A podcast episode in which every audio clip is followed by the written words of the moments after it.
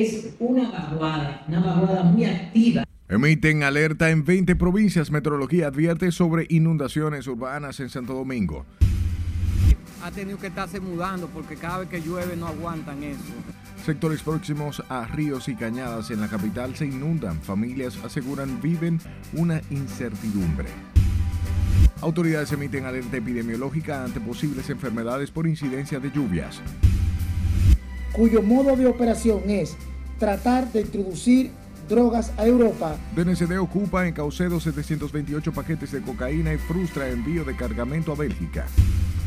Sigue siendo una prisión preventiva. Envían a la cárcel a Luis. Ministerio Público lo acusa de organizar atraco donde murió Joshua Omar. Le digo a las madres que tengan cuenta con sus niñas. Dolor y consternación en Villa Duarte por violación de niña de 11 años que se viralizó en redes sociales. Salud Pública deposita querella contra Elizabeth Silverio por ejercer neurociencias sin exequatur. Que logramos lo que toda política económica monetaria persigue. Gobernador del Banco Central asegura inflación entraría dentro del rango meta al cierre de mayo y agencias de inteligencia investigan presuntas amenazas de muerte en contra de la procuradora Miriam Germán.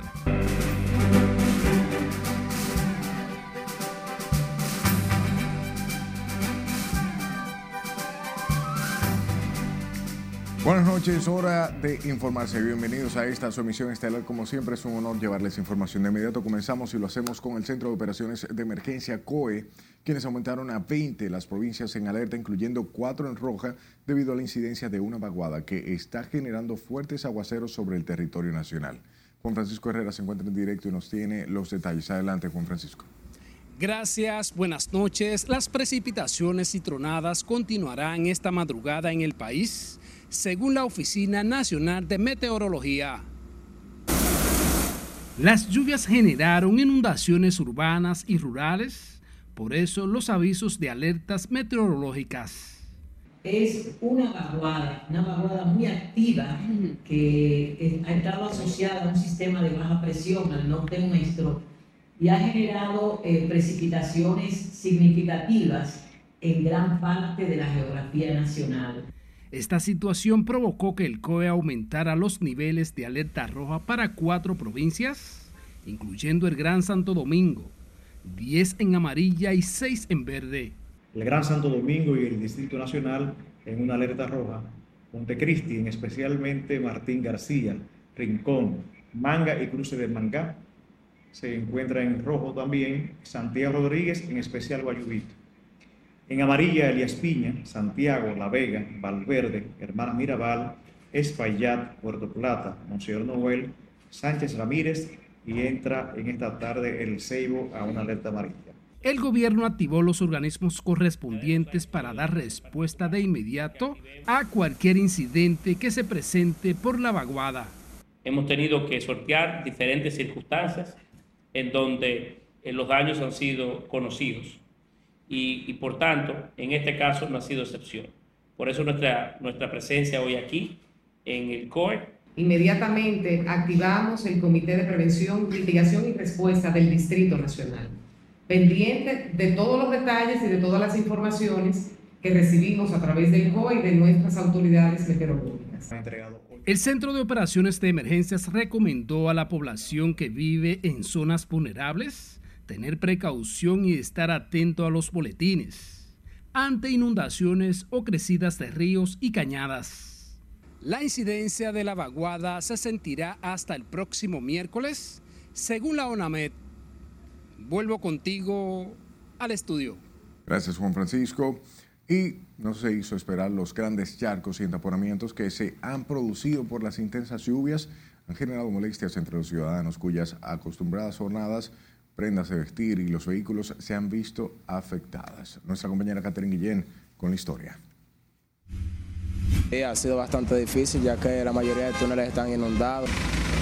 Muchos ciudadanos que salieron de trabajar este miércoles tuvieron dificultades para retornar a sus hogares debido a los copiosos aguaceros que surgieron durante el día. Mucha lluvia, está incómoda, miren los zapatos, miren, mojadita, me metí, miren en el agua. Y hay un cable allí, un cable. Y hay un cable con luz. También Tuvimos que meternos a- al contén porque está lleno de agua. Se ha hecho muy complicado ya que el tránsito alarga lo que son los horarios para uno llegar a los sitios, entonces presentar las tardanzas y eso se hace un poco complicado.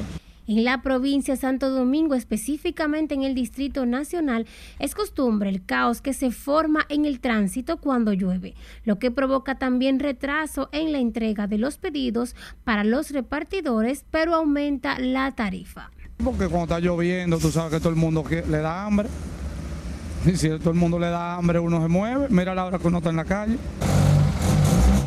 Los grandes charcos también han causado daños y averías en vehículos que se han apagado en medio de calles y avenidas, incrementando así los entaponamientos. No, no, ella estaba ahí en el agua, ella estaba quedada en el agua, ella en ningún momento bajó el cristal para decirme, no, que no entre. Ella dejó que yo me quedara también, al que ella está quedada, yo me quedé también. Este miércoles el Centro de Operaciones de Emergencia colocó alerta roja para el Gran Santo Domingo y otras provincias debido a la vaguada que incide sobre el territorio nacional y que según la Oficina Nacional de Meteorología continuará generando condiciones favorables para que sigan ocurriendo. Catherine Guillén, RNN. A propósito, tras los intensos aguaceros registrados en las últimas horas, el temor se apodera nuevamente de los residentes en el sector Los Olivos, eh, próximo a la cañada de Guajimía, en Santo Domingo Oeste, quienes se quejan de la crecida del afluente que provoca serias inundaciones. Jesús Camilo recorrió la zona y contactó la realidad de los moradores de ese sector. La gente ahí ha tenido que estarse mudando porque cada vez que llueve no aguantan eso. Residentes del sector Los Olivos en Santo Domingo Oeste deploran que en épocas de lluvias atraviesan el mismo calvario debido a la amenaza que representa para ellos el desbordamiento de la cañada Guajimía. No podemos trabajar, no está llevando que nos trajo, no estamos consiguiendo nada en este aguacero. Que hagan algo con nosotros, con esa cañada, que terminen de resolver, por favor. Mire la condición como estamos ahora mismo. Y todos los días peor y peor y peor. Mira para allá cómo está. Mira esa condición como está esta allá. Y las calles igualitas. En medio del lamento, aseguran que han sido abandonados a su suerte por las autoridades municipales, a quienes hicieron un llamado para que resuelvan el problema de una vez por todas. Cuando eso se tapa, el agua se devuelve para atrás. Y sigue siendo niño y cosas que encuentre se lo lleva. Entonces, por favor, al director de la casa y al presidente de la República, que por favor, tome carta en el asunto. Esto es algo insólito. Dos veces se metió e- e- esta caña aquí. Y, y el síndico, bien, gracias, nunca vino ni, ni a ver ni nada. Todas estas casas se, se llenaron de, de- desde allá arriba y esa caña llena de basura. Porque como sigue lloviendo, por lo menos se puede tapar nuevamente y se puede inundar de agua toda la casa otra vez. Entienden además que los municipios deben contribuir en un adecuado manejo de la basura y no lanzarla a la cañada, lo que también trae sus consecuencias en época de lluvia. Jesús Camilo RNN. De igual forma, producto de las mismas lluvias, una pared colapsó y varias viviendas se inundaron en la residencia Villa Aura de Santo Domingo Oeste. Los vecinos de ese sector aseguran que el agua inundó además los vehículos que estaban estacionados en el lugar y algunos perdieron sus enseres en el lugar. Al colapsar la pared se inunda el residencial completo, la ola de agua entró con un nivel de fuerza súper grande y entonces me tumbó la puerta de la sala, entró toda esa agua a, la- todo lo que fue el primer piso de la casa, a prácticamente el nivel de, por arriba de la ventana. Yo he tenido que subir las paredes hasta dos metros. He tenido que, que eh, cancelar puertas. He tenido que sacar mi vehículo y mandarlo tres, cuatro meses, cinco meses a otro lugar donde mis hijos, porque uno no puede dormir, aquí uno tiene una zozobra. Los vecinos solicitaron ayuda por parte de las autoridades, de quien pidieron intervención del sector y saneamiento de la cañada que les afecta.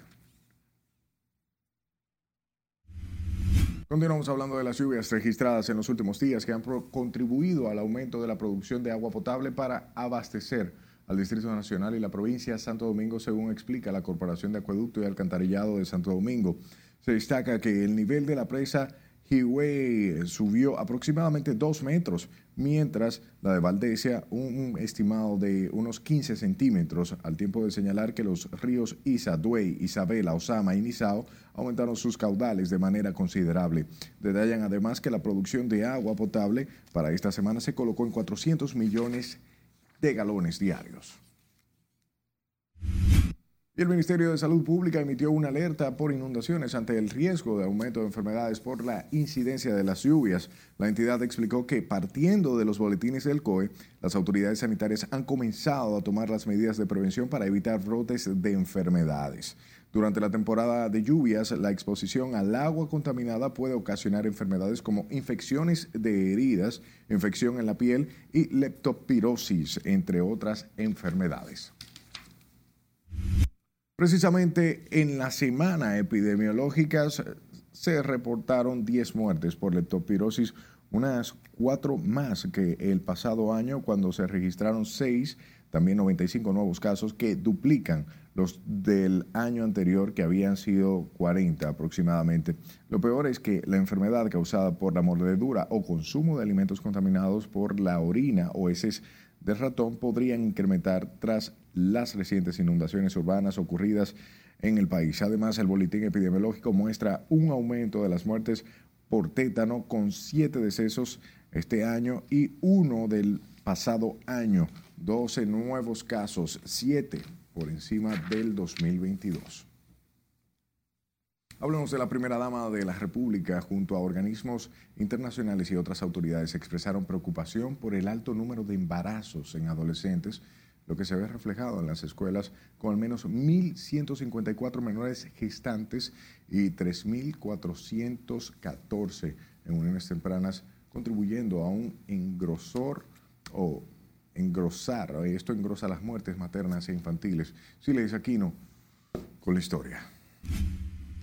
Lo que no podemos permitirnos es, en este tema de educación sexual integral y valores, es empantanarnos, quedarnos ahí. Los embarazos en adolescente alarman en el país, encendiendo las alertas estatales y de organismos extranjeros. Lo peor es que muchos de estos embarazos son producto de violaciones o incesto, lo que llama poderosamente la atención de la primera dama, Raquel Arbaje. En discusiones estériles, mientras nuestros jóvenes, niñas y adolescentes embarazadas por hombres adultos, pero también por sus padres, que al igual que ellas, terminarán sufriendo las consecuencias sociales de una parentalidad prematura que va a afectar a sus niños, a sus niñas, porque no van a tener la suficiente madurez para valorar esa bendición divina de engendrar, el último informe del Ministerio de Educación es revelador. Solo el presente año escolar se registran unas 1.154 estudiantes embarazadas, 112 han sido víctimas de violación, otras 28 desgarradoramente las preñó su propio padre. Muchas veces las jovencitas han quedado embarazadas porque no saben lo que está ocurriendo. Hay también otras que vienen ya porque tuviste la publicación que dice que hubo unas ciento y pico violadas. Eh, 112. ¿Eh? 112. 112. Entonces, fíjate bien que también hay que tomar otras medidas a la salida de las escuelas, la vigilancia en sus casas. Nosotros creemos en salud pública en la familia.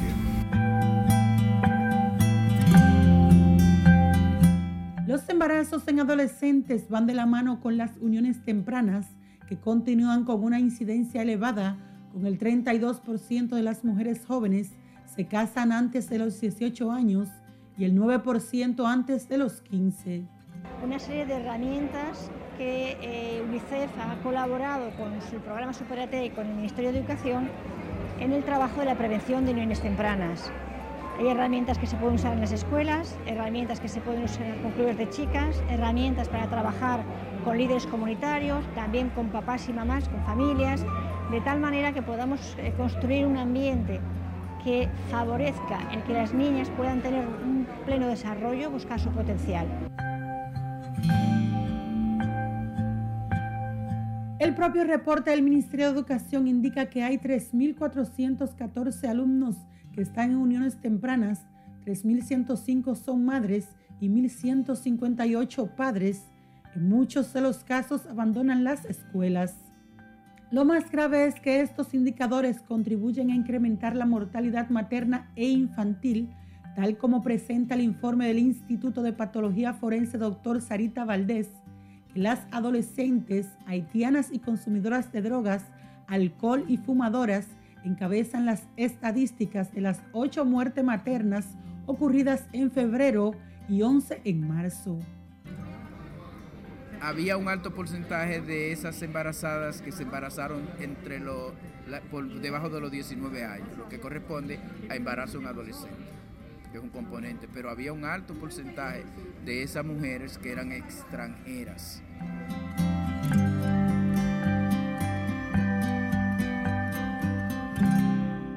Ante este panorama que amenaza a los niños, niñas y adolescentes, el gobierno implementa varios planes para prevenir los embarazos y uniones tempranas en esta vulnerable población. Sila Disaquino, RNN. Vamos al tema. El Colegio Médico Dominicano defendió este miércoles la honestidad de los especialistas de la salud afiliados a ese gremio y llamó a las autoridades a investigar y fiscalizar a quienes cometen faltas graves en su ejercicio sin execuatur del Ministerio de Salud Pública. Con los detalles, Scarlett Richardo. Porque esos casos que ustedes han visto son casos que se le han ido al Estado. El Colegio Médico Dominicano se desligó del caso de Elizabeth Silverio, quien hasta hace poco se desempeñaba como neurocientífica y directora del Centro de Terapias Neurocognitivas y Psicopedagógicas, COGLAND. Aquí hay 50 mil miembros y aquí ninguna de esas gentes que han encontrado con títulos falsos, aquí no se han atrevido ni a llegar, porque aquí tienen que pasar por un colador muy difícil, que hay que traer hasta el acta de nacimiento de su bisabuela para poder ser aceptado como miembro. Senencaba asegura que casos como el de Silverio, de 30 años, quien dice tener varios títulos y especialidades en neurociencias con modalidad en intervención cognitivo-cerebral y áreas clínicas y pedagógicas deben ser sancionados por las autoridades. Fotocopió el S4 y lo copió, pero quien debe andar fiscalizando ese tipo de situaciones es el Estado, no es el colegio. Pero apareció la, la... Sí, sabemos quién es la sobrina, la tenemos aquí, o la supuesta sobrina. Esa sí está registrada aquí, pero no la doctora. El presidente del gremio de los médicos fue abordado sobre el controversial tema durante una rueda de prensa donde campesinos desalojados de la sección Vicentillo de El Ceibo denunciaron una serie de abusos y atropellos que afectan a unas 613 familias. Que hemos sido perseguidos, maltratados por Pedro Guillermo Barona y sus secuaces, llámese Abel Sosa y un grupo de delincuentes que eh, donde quiera nos salen con amenaza de muerte. Y viene con un eh, título que se ve a legua que es un título falso sobrepuesto. Los trabajadores agropecuarios piden la intervención del gobierno para que les sean entregados sus títulos de propiedad. Es Carelet Guillardo, RNN. Paralelo a esto, el Ministerio de Salud Pública depositó una querella en la Fiscalía en contra de la supuesta neurocientífica por ejercer la medicina en el país sin un exequatur. La institución indicó que han accionado conforme a lo que tiene que ver con la salud y la habilitación de los servicios médicos, ya que ésta laboraba sin un título. En ese sentido, dijo que vienen trabajando con nóminas como las del Ministerio y las del Servicio de Salud para identificar a los médicos que no tienen ese cuartus o títulos. Desde la terminal de Caucedo hacia el puerto de Amberes, en Bélgica, es tiempo de nuestro primer corte de la noche. Al volver, incautan más de 700 paquetes de cocaína en Caucedo. Narco dominicano residente en España amenaza a procuradora. Y cuando le dan el, disparo a él, él me jala y me tira. Y matan hombre a tiros en el sector Enriquillo. Ya regresamos.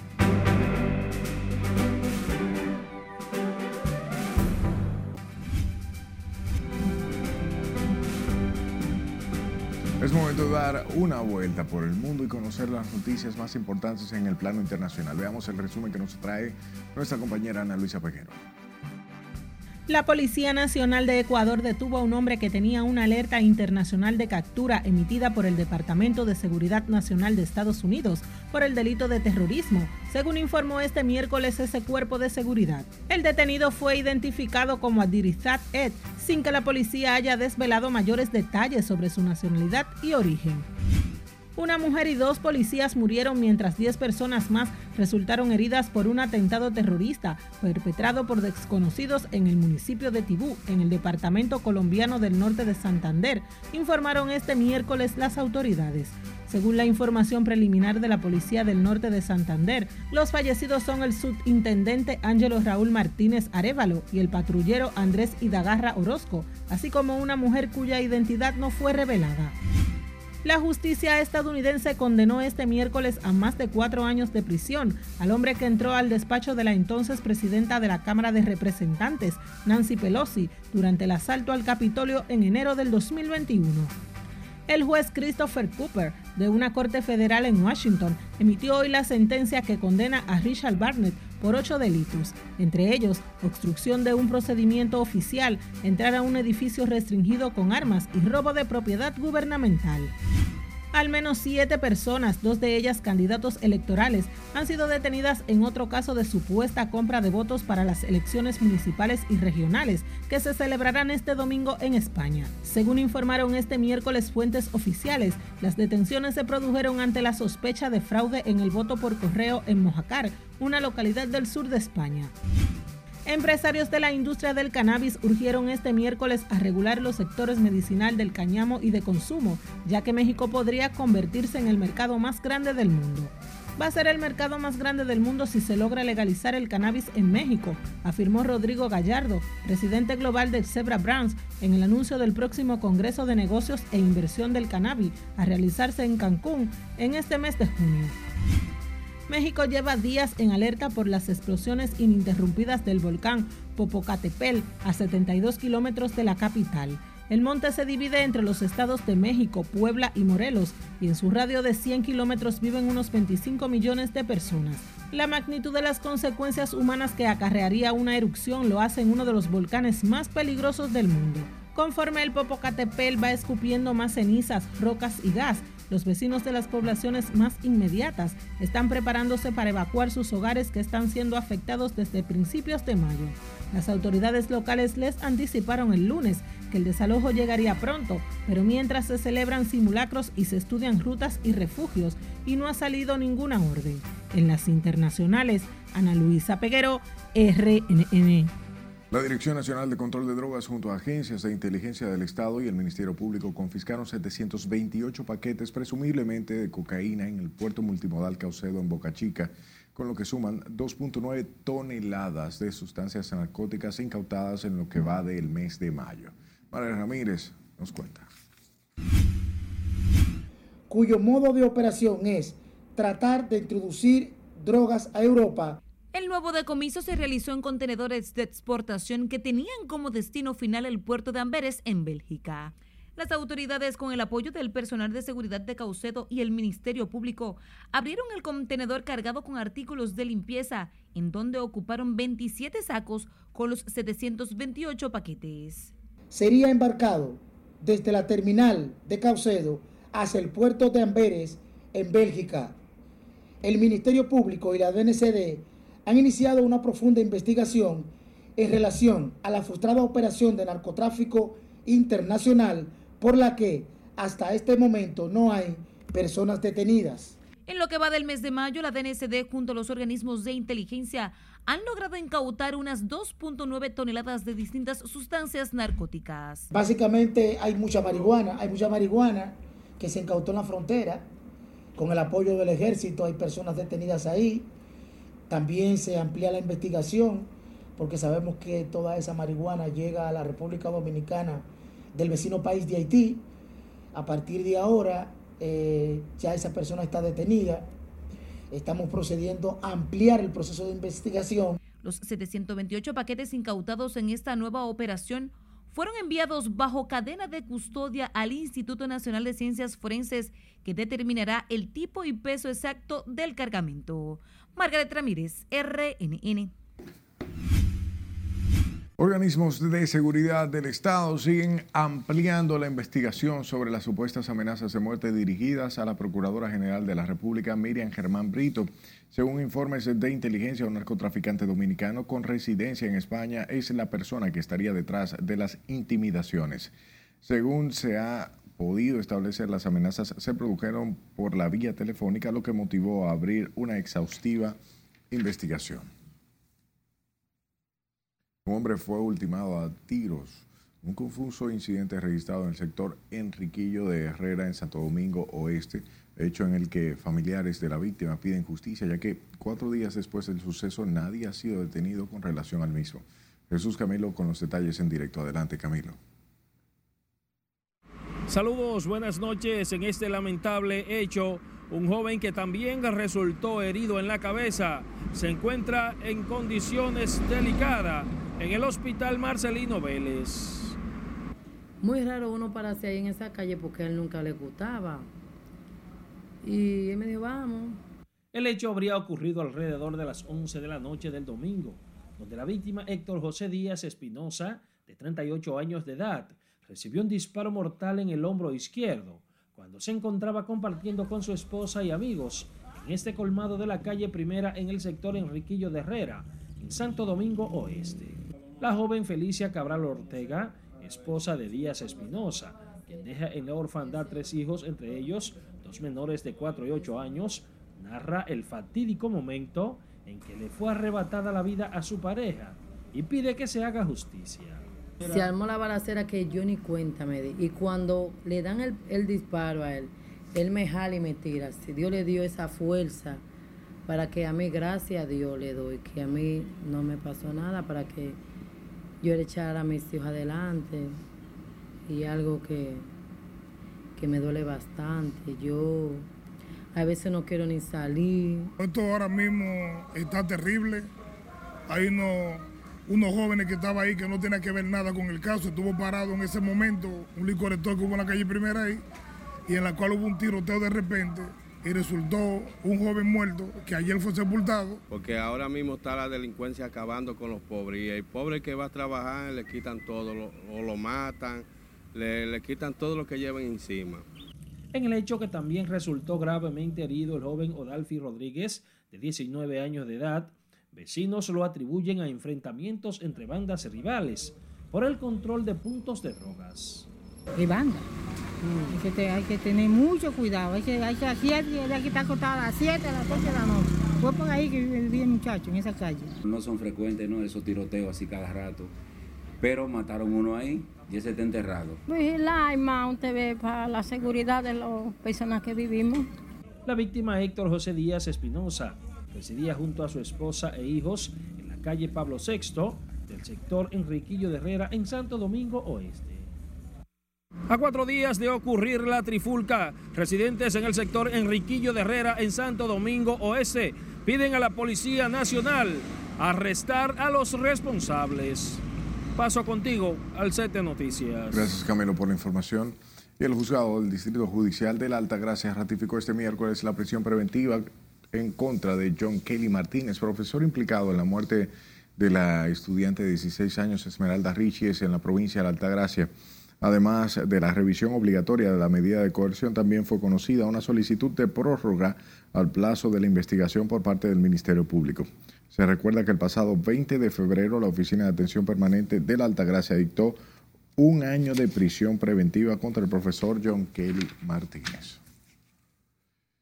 Por otro lado, la Oficina de Atención Permanente del Distrito Nacional dictó tres meses de prisión preventiva en contra de Luis Alberto Brito, tercer implicado en la muerte de Joshua Omar Fernández durante un asalto en una discoteca en la parte alta de la capital. Con estos detalles, María de Ramírez. Él no tiene que ver nada con la muerte de ese, de ese, de ese joven. Luis Alberto Brito, implicado en la muerte de Joshua Omar Fernández, deberá cumplir los tres meses de prisión preventiva en el Centro Correccional de Baní, separado de los demás vinculados en el expediente, quienes fueron enviados a Nacayo y a La Victoria por un año. Ante la jueza Eliagna Mena, Luis Brito habría asumido la culpabilidad por el atraco, pero no por la muerte del joven de 18 años, tal y como lo hizo a través de un audiovisual que se hizo viral en las redes sociales. Que él no tiene que ver nada con la muerte de ese muchacho. Él está pidiendo, él está pidiendo que busquen los videos de la discoteca, que ahí aparece de dónde salió el disparo. Él ha sido muy responsable.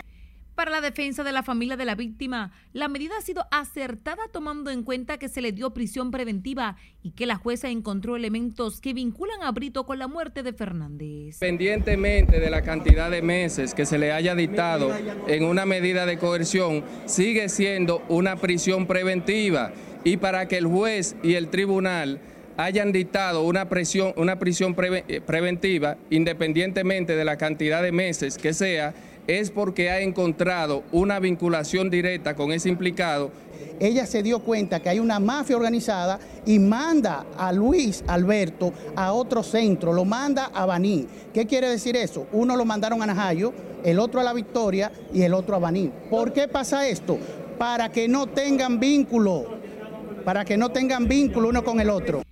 Wesley Vincent Carmona, el doctorcito, y Alison de Jesús Pérez Chiquito otros dos implicados en la muerte de Fernández ya cumplen un año de prisión preventiva en Nacayo y La Victoria. La revisión obligatoria de la medida de coerción de este expediente quedó pautada para dentro de tres meses. Margaret Ramírez, RNN.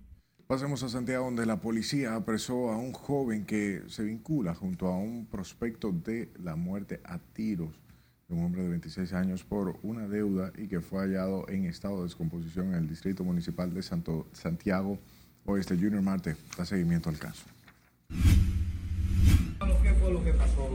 Diego Aníbal Rodríguez Martínez, de 19 años, dice la policía tiene relación directa junto al pelotero de la muerte a tiros de Daurin Díaz Valerio, cuyo cadáver fue hallado en el canal de Cienfuegos.